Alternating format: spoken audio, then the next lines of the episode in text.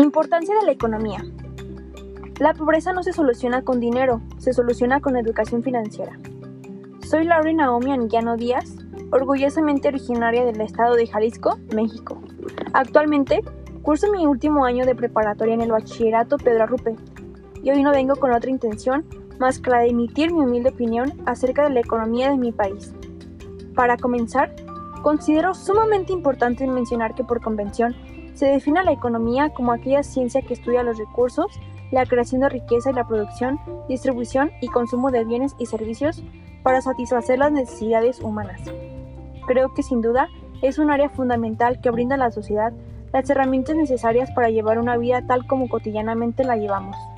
Pero aquí es donde comienza el dilema si este estilo de vida nos permite pensar con sustentabilidad o básicamente si es globalmente correcto.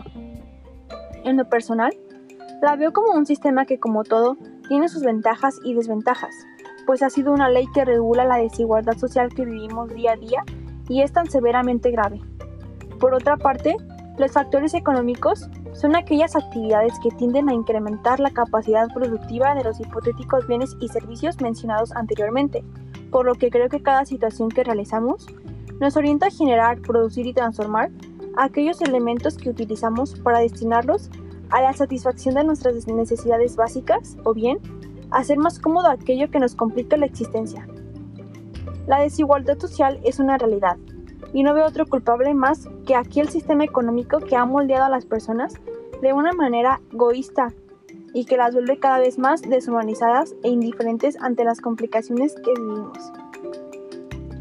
Cuando hablamos de economía, no podemos dejar pasar la oportunidad de hablar acerca de la capacidad de entender cómo funciona el dinero en el mundo, la manera en cómo una persona lo obtiene, lo administra y lo invierte. La educación financiera es entonces un factor indispensable que si bien no va a solucionar todos nuestros problemas, sería aquella oportunidad dada a los mexicanos de salir adelante y de desenmascarar todos aquellos malos hábitos que nos impulsan a abusar de crédito y a endeudarse por encima de su capacidad de pago. Del mismo modo, considero firmemente que abonaría a mejorar nuestra calidad de vida y asimismo pararía a ser más pobre al pobre y rico al más rico. Resulta bastante interesante hablar de la economía y de todo lo que este concepto tan amplio implica. Para finalizar, me gustaría recalcar la idea de que la principal diferencia que veo entre una persona relativamente rica y otra pobre es su manera de pensar y la manera de reaccionar ante las adversidades. Espero que mis ideas hayan sido adecuadamente transmitidas y la información dada resulte digerible por quienes me hayan escuchado durante este escaso momento.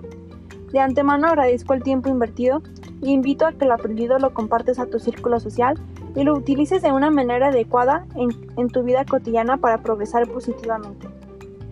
Ningún problema económico tiene una solución meramente económica. John Stuart Mill